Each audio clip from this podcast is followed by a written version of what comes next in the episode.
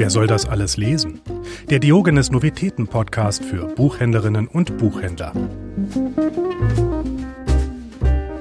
Herzlich willkommen zur neuen Folge unseres Diogenes Podcasts und herzlich willkommen, lieber David Gulde in Hamburg.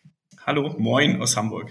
Wie lässt sich denn der Sommer an im hohen Norden? Ach, der könnte noch ein bisschen mehr Gas geben, aber momentan scheint die Sonne, angenehme 20 Grad, eine steife Brise, also 20 Grad in Hamburg, also das heißt, ihr seid schon mitten in der totalen Hitze-Rekordwelle. Eigentlich, eigentlich Hitzewelle, ja.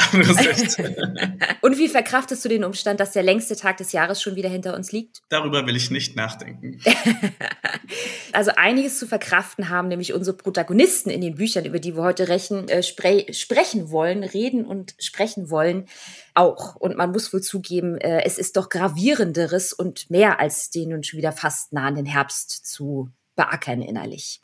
So leiden in Ambivalenz, dem neuen Roman von der belgischen Vielschreiberin und faszinierenden Autorin Amelie Nothomb, übersetzt von Brigitte Große, gleich mehrere Frauen unter dem unmöglichen Claude. Unter anderem seine Frau Dominique und auch seine Tochter Epicienne, die zum Beispiel denkt, ich zitiere, Heute am 19. November 85 ist mein Todestag. Ich bin elf Jahre alt. Also da liegt ja doch einiges im Argen. Was denkst du, David? Ja, liebe Martha, da liegt einiges im Argen. Also es beginnt ja ziemlich harmlos. Es geht ja um die junge Frau äh, Dominique, die ganz äh, arglos in ein Café geht und einen Mann kennenlernt, dem sie nach anfänglichem Zögern wahnsinnig verfällt. Also er bezirzt sie und bekommt sie rum und es schafft es dann auch, sie zu heiraten. Und viel später erkennt sie auch erst, dass alles, was in ihrem Leben passiert ist, irgendwie eine Farce ist und ein, ein, ein geplantes Komplott ihres Ehemann Claudes. Der Claude ist ja ein äh, gedemütigter Mann und äh, hat nicht genug Selbstbewusstsein, äh, da, darüber über den Dingen zu stehen, sondern äh, muss mit voller toxischer Männlichkeit zurückschlagen und versuchen, den äh, Frauen sozusagen ein Schnippchen zu schlagen und äh, sie eigentlich selbst zu erniedrigen, was dann allerdings vielleicht nicht so ganz gut funktioniert, aber da wird viel verraten. Ja, was es halt doch irgendwie am Ende ein bisschen nach hinten losgeht. Ja, das ist wohl richtig. Aber sagen wir es mal so, wir alle müssen irgendwann sterben. Aber es ist ja schon so,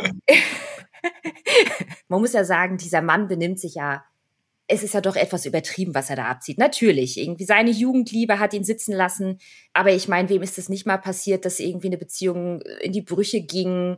Äh, der man hinterher traut. Aber hallo, sein ganzes Leben widmet er dem, dass er diese Frau sich an der rächt. Das ist doch wirklich völlig gestört. Ja, das ist, das ist absolut gestört. Also er hat sein ganzes Leben, wie du schon sagst, danach ausgerichtet, wirklich nur dieser Frau zu schaden, die ihn einmal hat sitzen lassen. Aber ich glaube, das ist wie so eine Entmannung gewesen, äh, wie so eine, eine stolze Kastration. Äh, sie hat sich gegen, gegen ihn und für einen anderen Mann äh, entschieden weil dieser andere Mann erfolgreicher war. Claude war für sie nicht so ganz verkehrt, er war nur erfolglos und das ist dann für einen Mann äh, furchtbar oder für ihn furchtbar gewesen. Aber war das nicht schon so am Ende, dass sie ihm halt sagt, hey, also ja, das ist jetzt vielleicht deine Einbildung, dass ich dich verlassen habe, weil der andere erfolgreicher ist, aber eigentlich wollte ich dir ja nur nicht wehtun und dir sagen, dass ich dich halt einfach nicht so toll finde. Ja, das stimmt, aber sie hat, äh, darf man auch nicht vergessen, sie hat, bevor sie mit ihm Schluss gemacht hat, auch nochmal mit ihm geschlafen. Ich weiß nicht, ob das dann so Mitleidssex war oder äh, ob sie ihm damit auch nochmal extra wehtun wollte also toxisch hört sich das auch auf beiden Seiten an, aber natürlich ist Claude da einsame Spitze ein unsympathischer Mann, aber eben, wie du auch schon sagst, auch die Frauenfiguren, wie immer bei Amelie Nothomb, glaube ich, äh, sind doch alle sehr realistisch und alle haben auch ihre Abgründe. Und irgendwie ist es aber doch auch mal faszinosum. Erstens, was sie schafft, auf diesen wieder mal sehr schlanken 123 Seiten für eine Fülle an Themen aufzumachen. Und schön finde ich eben halt auch, wie sie trotz aller direkten Brutalität, mit der sie halt auch die Hässlichkeiten der Menschen beschreibt, es immer schafft, ja so viel Sympathie und auch Verständnis für ihre Charaktere damit reinzuschreiben. Das finde ich schön immer bei ihr. Ja, Menschen handeln natürlich natürlich auch egoistisch und impulsiv. Das bedenkt sie immer. Sie hatte auch eine ganz klare Sprache dafür. Und wenn man Amelie Nothomb liest, denkt man, ach, was für eine leichte, klare Sprache. Aber wenn man genau liest, in den kleinen Nebensätzen, da macht sie wirklich wahnsinnige Abgründe auf. Und auch, wie Charaktere sich wandeln können. Also Dominique, die neue äh, Freundin und später Frau von Claude. Sie ist 25, sie ist Sekretärin und lebt ihr eigenständiges Leben. Und dann kommt dann so ein Mann, beziert sie so ein bisschen mit ein bisschen Champagner und Chanel Nummer 5, äh, was andere Frauen eigentlich auch ganz furchtbar finden. Aber da sie vom Land kommt und äh, für sie das Nonplusultra ist, äh, lässt sie sich bezirzen und verliebt sich auch tatsächlich ganz ehrlich in diesen Mann und ist ihm absolut mhm. verfallen. Und alles dreht sich da ja auch viele Jahre nur drum, dass sie doch gefälligst irgendwie ein Kind kriegen soll. Und als dann die Tochter da ist, also auch alles nicht so tolle Vor allem, sie erkennt gar nicht, sie hat, also sie liebt ihre Tochter natürlich ja. sehr, aber sie erkennt gar nicht, dass der, dass der Vater mit der Tochter überhaupt nichts anfangen kann oder sogar eher äh, Hass entwickelt mhm. hat. Äh, mhm der ja dann auch gegenseitig ist. Die Tochter ist, lässt sich nicht so leicht, leicht blenden und ist sowieso eine kleine Anarchistin gegen die ganze äh, verheuchelte Bourgeoisie mhm. und äh, genau, mhm. die ist begehrt auf und macht das richtig. Ja, ja, ja, die, die ist schon wirklich eine Kämpferin. Ja, dann komme ich auch schon zur Entscheidungsfrage. Da der Titel ja Ambivalenz ist, lautet meine heutige Entscheidungsfrage zum Roman von Amelie Nothomb. Ist es eher Glühwein trinken unter Südseepalmen oder Kokoswasser schlürfen im grönländischen Eis? Boah, das ist echt eine schwierige Frage. Kokoswasser? Nee, nee, da fehlt der Alkohol auf jeden Fall auch wieder. das ist,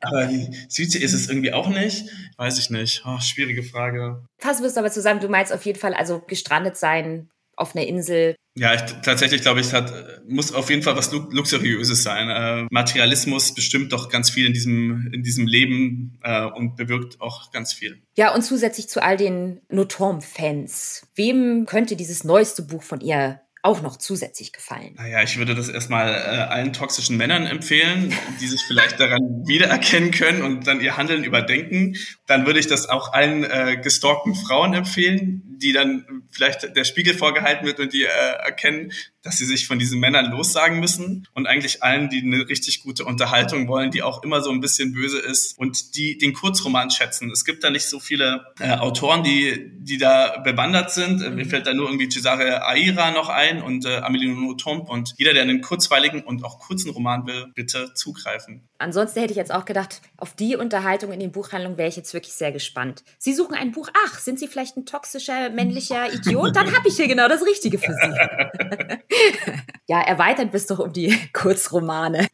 Also, dann kommen wir von der toxischen Männlichkeit zur toxischen Menschheit. Zumindest führt uns Walter Tavis das doch sehr eindrücklich und auch etwas traurig stimmend vor Augen. Also zumindest mich hat der Roman Der Mann, der vom Himmel fiel, in der wunderbaren Übersetzung von Pucciao und Roberto de Yolanda, ungeheuer traurig gemacht. Wie ging es dir damit, David? Ja, mich hat das, mich hat das auch traurig gemacht. Äh, man erkennt, wie die Hierarchien bestimmen, was mit Leuten passiert, die anders sind oder vielleicht andere Leben leben. Und am Ende hat man, äh, bleibt nicht viel übrig. Ja. Das ist, das ist leider leider so. Aber du sagst schon, Außenseiter ist richtig, aber wir haben es hier wirklich mit einem Außenseiter par excellence zu tun. Außenseitischer, seitiger geht es ja gar nicht, denn es geht um einen Außerirdischen. Da kommt also ein Anteaner vom Planeten Antea, ein menschenähnlicher Außerirdischer eben mit dem Namen Thomas Jerome Newton, kommt also 1985 zur Erde, um diese auf der einen Seite vor ihrem Untergang zu bewahren, was ja sehr nett ist. Ähm, und der steht auch unweigerlich bevor, eben wir zerstören die Umwelt, äh, haben Nuklearwaffen, drohen uns alle andauernd gegenseitig damit die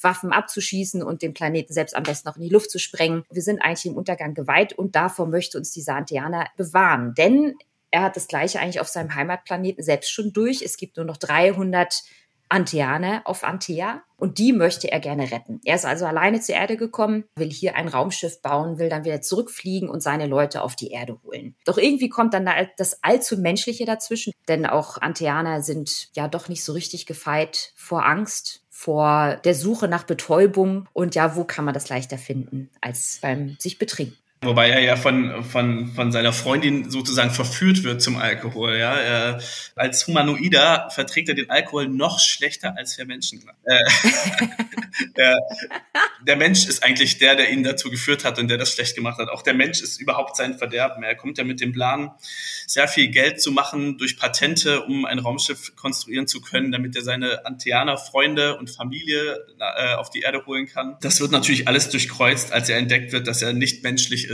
Äh, dass er wird verraten, das CIA kommt, macht furchtbare Tests an ihm, dann wird er entlassen, dann kommt das FBI, macht noch schlimmere Tests, dabei erblindet er. Aber es gibt ja auch nette Personen in diesem Buch, das muss man ja schon auch sagen. Ähm, sie sind vielleicht nicht die hellsten Köpfe, wie zum Beispiel die Betty Joe, eben die hilft ihm eines Tages, weil er hat eben auch unter anderem das Problem, dass er mit der Schwerkraft auf der Erde ja. nicht zurechtkommt. Die drückt wahnsinnig doll auf seinen Körper. Er ist eigentlich eine ganz zierliche Figur und wenn er in einem Fahrstuhl steht, der sich zu schnell bewegt, drückt die Schwerkraft so dermaßen auf ihn. Das heißt, er bricht einfach in einem Fahrstuhl eines Tages zusammen. Sie zerrt ihn da raus, legt ihn auf eine Couch und von da an sind sie fast wie unzertrennlich, würde ich sagen. Ja, und sie ist halt auch so eine traurige Figur, genau wie der Bryce. Und das Einzige, man muss sagen, es gibt auch Positives in diesem Buch eben, denn der Bryce, eher ein Misanthrop, würde ich denken. Und diese beiden tun sich ja zumindest eines Tages zusammen. Ich glaube, das muss man schon verraten. Also es ist auch nicht nur ein dramatisches Buch, bei dem man ununterbrochen weint. Ja, abs absolut. Man, also man muss sich auch fragen, ist es ist zwischen den Zeilen liest, liest sich das auch nochmal anders. Also man fragt sich, wenn äh, dieser Humanoid, wenn er äh, so wahnsinnig intelligent, also er ist überdurchschnittlich durchschnittlich intelligent und er ist äh, überdurchschnittlich gut und er will eigentlich nur Gutes auf die, auf die Erde bringen und auch seinen eigenen Planeten retten oder zumindest deren Bewohner. Man fragt sich aber, warum ist das überhaupt so weit gekommen auf deren Planet? Mhm. Also warum mhm. gibt es da Atomkriege? Warum äh, mhm. existiert die Dürre? Und äh, ja, das ist ein ambivalentes Verhältnis, würde ich sagen. Ja, ja, auf jeden Fall. Also, der, also die, die Antianer sind jetzt schon per se nicht einfach die besseren Menschen. Ja, und, und auch Newtons Resignation und dieser doch sehr nüchterne Blick auf uns Erdenbewohner ist ja schon auch faszinierend. Also wir sind schon so ein bisschen so eine bisschen niedliche Rasse von bisschen verrückten Figuren. Und interessant finde ich auch, da will ich auch noch ganz kurz zitieren, als er sich nämlich mit Professor Bryce äh, unterhält. Bryce sagt halt so, aber es sind doch nicht alle von uns verrückt. Und seine Antwort lautet nämlich schlicht, aber die meisten. Und jedenfalls gibt es genügend davon. Es braucht nur ein paar Irre am richtigen Ort. Und spätestens da denkt man doch mit Blick auf die Welt im Jahr 2022 hm, ja. leider wahr. Und er hat das Buch 1963 genau. geschrieben. Ja, genau. Aber ähnliche Menschen gab es, glaube ich, auch schon 1963 vielleicht oder vorher. Ja, was für eine Geschichte. Was denkst denn du, David? Ist äh, der Mann, der vom Himmel fiel, Schach oder Mau Mau? Das ist Schach für mich. Schach mit einer Niederlage, mit, mit einem Schachmatt am Ende. Die, die Züge sind alle geplant und äh, es besteht ein Plan, wie das Leben und wie seine Mitbewohner auf Antea gerettet werden sollten. Funktioniert dann aber nicht. Der Gegner ist dann doch übermächtig, würde ich sagen. Ganz klar Schach. Ganz klar Schach. Und wem könnte man damit eine Freude machen? An diesem Titel erfreuen sich alle, die gerne auch ein bisschen Science Fiction lesen, die, die Spaß haben auch an amerikanischer Gesellschaft. Also das spielt ja in, in Kentucky. Äh, die Leute sind alle ein mhm. bisschen, ich sage jetzt mal, kentuckianisch.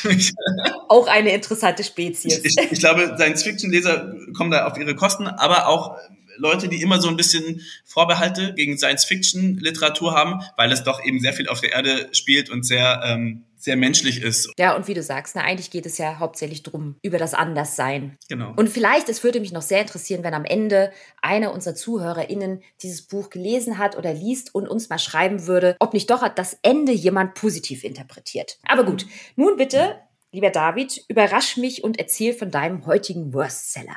Bei meinem heutigen Worstseller geht es auch um das Anderssein. Und wir haben ja Juni, das ist der Monat des Bright Month. Und äh, da empfehle ich ein ganz, ganz tolles Buch. Und das ist diesmal kein Roman und keine Belletristik. Das ist Rob Biddulph, ein bunter Hund.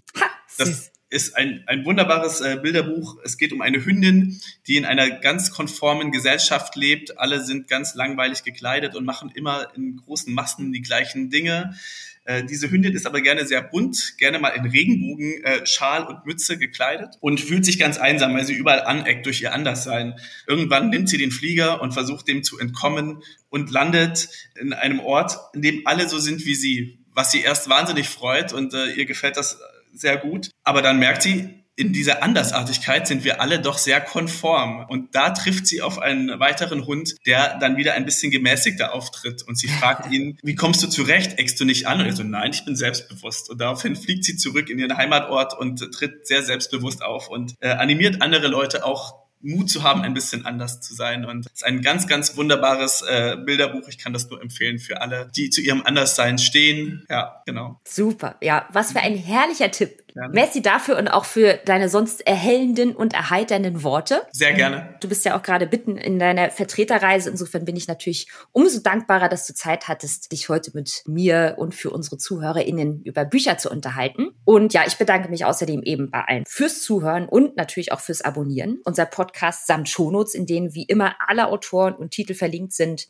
ist überall zu finden, wo es Podcasts gibt. Ich wünsche mir außerdem freudige und kritische Mails an podcast.diogenes.ch. Wie gesagt, auch gerne zum Ende von Walter Tevis Buch. Und ich wünsche viele gute Lektüre oder, um mal etwas frevelhaft zu sein, es kann ja nicht nur Bücher geben, einfach auch Spaß beim Schauen der großartigen Tevis-Verfilmung mit David Bowie oder auch viel Genuss beim Hören der famosen Vertonung von Ambivalenz. Insofern Adieu aus Zürich Adieu nach Hamburg und bis nächsten Monat. Tschüss. Wer soll das alles lesen? Der Diogenes Novitäten Podcast. Abonniert uns jetzt überall, wo es Podcasts gibt. Für Fragen oder Feedback erreicht ihr uns unter podcast.diogenes.ch.